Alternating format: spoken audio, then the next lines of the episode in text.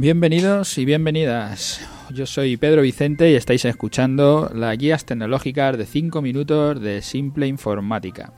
Hoy nos encontramos en nuestro programa 293, cliente de correo o correo web.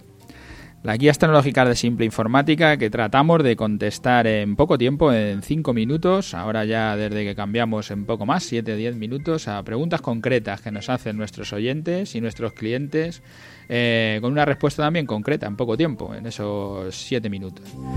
Hoy es una pregunta que nos hacen por teléfono, que nos ha llamado un oyente, porque ayer comentábamos cómo resolver un conflicto de esos de pasarse la pelota entre dos, entre dos proveedores, entre una empresa de reparación de ordenadores y una de alojamiento web y recomendábamos probar cuando el cliente de correo de tu ordenador te da problemas, por probar, probar, con una aplicación web para consultar el correo y tratar de determinar quién tiene la culpa, de quién es la culpa de ese error, si es del proveedor del alojamiento, si es del proveedor del, ordenador, del que te repara el ordenador, ¿no? Hoy me preguntaba un cliente por cuál de los dos métodos es mejor para gestionar el correo electrónico, si el correo en local, en tu propio ordenador, un cliente de correo o una gestión de correo web. Y como siempre, pues la pregunta depende, ¿no? Es nuestra respuesta mágica. Va a, va a depender de, no son respuestas blanco y negro, ¿no? Va a depender de lo que necesites para tu trabajo o para tu forma de vida, como tú suelas utilizar tu correo. Por resumir las dos situaciones y que cada uno saque sus propias conclusiones, cuento qué es cada una de las cosas. El cliente de correo electrónico, que lo que vas a hacer es instalar un software en tu ordenador, doy algunas algunos clientes de correo para que sepáis de qué hablo, porque creo que es más fácil cuando ya decimos que Look es un cliente de correo, Thunderbird es un cliente de correo, que es el cliente de Mozilla, o el correo de Windows 10, que es eh, que viene ya instalado con el propio sistema operativo y que funciona bastante bien. Y si tienes un ordenador Apple, un Macintosh, también tienes muchas opciones. El, el cliente oficial y nativo de correo, que es eh, en el MacOS, que es Mail eh, también está Polymail, que es un cliente que puedes programar los envíos y tiene gratis una versión pequeña, la más básica. PotsBoss, que lleva muchos años funcionando y que también está muy orientado al tema del, comercial, porque te viene, bueno, puedes saber cuándo has enviado el correo, si lo han recibido, si no lo han recibido, tiene muchas estadísticas. Los clientes de correos, como digo, son programas que instalas en tu ordenador como cualquier otro programa y que configuras para recibir las cuentas de correo eh, que quieras, tantas cuentas como quieras. Y que puedes decidir si el correo se descarga a tu ordenador local, configurando una cuenta como POP, y si tu profesión lo necesita, le puedes hacer copia para luego guardarlos como pruebas de pago o en casos de, de juicios o por temas de salud. Existen muchas profesiones que utilizan los correos como documentos legales y que quieren tener copia y almacenarlas, ¿no? Para eso te hará falta siempre el poder descargarlos. O puedes configurar este cliente de correo como si fuera IMAP y entonces el correo se queda en el servidor. Y esto te permite configurar clientes de correo en varios ordenadores y ver en todos lo mismo. La configuración en IMAP de este cliente de correo te da unas ventajas muy parecidas a los de las consultas en web, a los del servicio web de webmail, con el inconveniente de que para consultar el correo en un ordenador tienes que instalar un programa y configurar la cuenta. Y eh, la gestión de correo desde tu navegador, el servicio webmail, el servicio webmail es un servicio que te va a dar tu proveedor de alojamiento web y que te permite consultar el correo desde cualquier ordenador que tenga conexión a internet y un navegador instalado. La ventaja es que no tienes que instalar ningún programa y que lo consultes donde lo consultes, en cualquier sitio que estés, en cualquier ordenador, vas a ver siempre lo mismo. Los tres servicios más conocidos de, de webmail son RoundCube, que bueno, es Visualmente es el que más destaca, puesto que tiene una interfaz así mm, muy webmail, es muy limpia, muy intuitiva. Luego está el Skirren Mail, que es más limitado y visualmente muy plano, aunque descarga muy deprisa, tiene sus ventajas. Y luego eh, hay alguno que se parece más a Low bueno, hay varios, ¿no? Entre estos tres. Nosotros, por ejemplo, nuestros servidores, eh, entrando en una. das una URL, digo cómo se hace el, proceso, el proceso. Das una URL que es paneles.gestiondecuenta.com y ahí vas a entrar a un interface que te va a dejar gestionar el correo, como son los otros clientes de correo.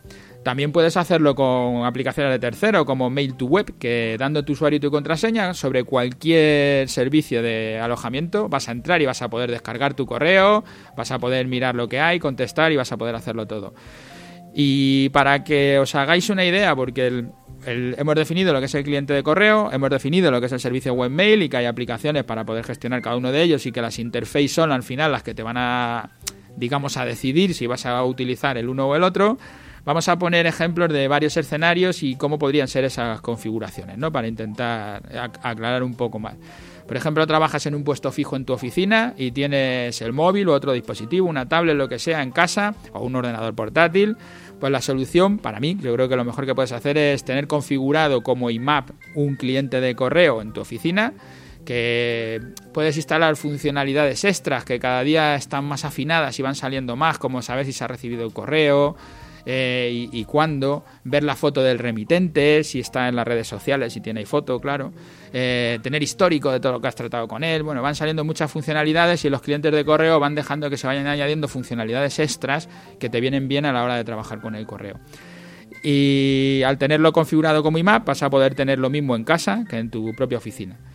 Si trabajas nómada total y vas con tu portátil, pero además trabajas en muchos sitios, pues podrías tener instalado en tu portátil el cliente de correo, configurarlo como IMAP y desde los sitios que no tengas allí tu ordenador, pues entrarías a trabajar con el webmail. Harías una mezcla de los dos. Una parte la trabajas en servicio webmail y otra parte la trabajas con tu cliente de correo instalado como IMAP para tener siempre lo mismo y que se quede toda la información en el servidor.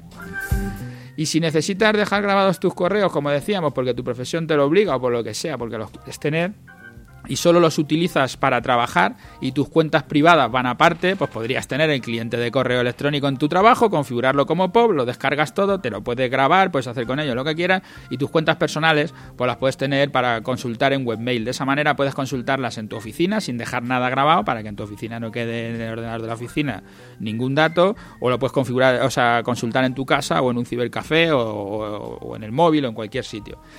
Y además, si no tienes los servicios de webmail, si, si, vas a utilizar cuentas gratuitas como la de, la de Google, la de Gmail, con el que puedes abrir una cuenta de correo gratis sin tener un dominio y que tiene un interface muy bueno, porque la verdad que Gmail tiene un buen interface, que también te permite instalar funcionalidades de terceros, como en el caso de los clientes de correo, pero si, ya tienes tu dominio, o sea, Gmail está muy bien si vas a hacer una cuenta gratuita, pero si ya tienes tu dominio o tienes varias cuentas de correo electrónico en varios dominios, vas a tener que acabar pasando por caja, vas a tener que pagarle la cuota mensual a Google y entonces puede que, esto se te suba un poco más de precio ¿no? que, lo, que lo que estábamos hablando en el otro caso. Así que, como digo, depende. No hay una solución ni mejor ni peor. Puedes tener instalado el cliente de correo o puedes eh, trabajar a través de los, de los gestores de, webmail, puedes eh, los servicios de webmail. Y va a depender un poco de cómo trabajes, que utilices una cosa a la otra o que utilices las dos cosas, porque los puedes tener mixtos.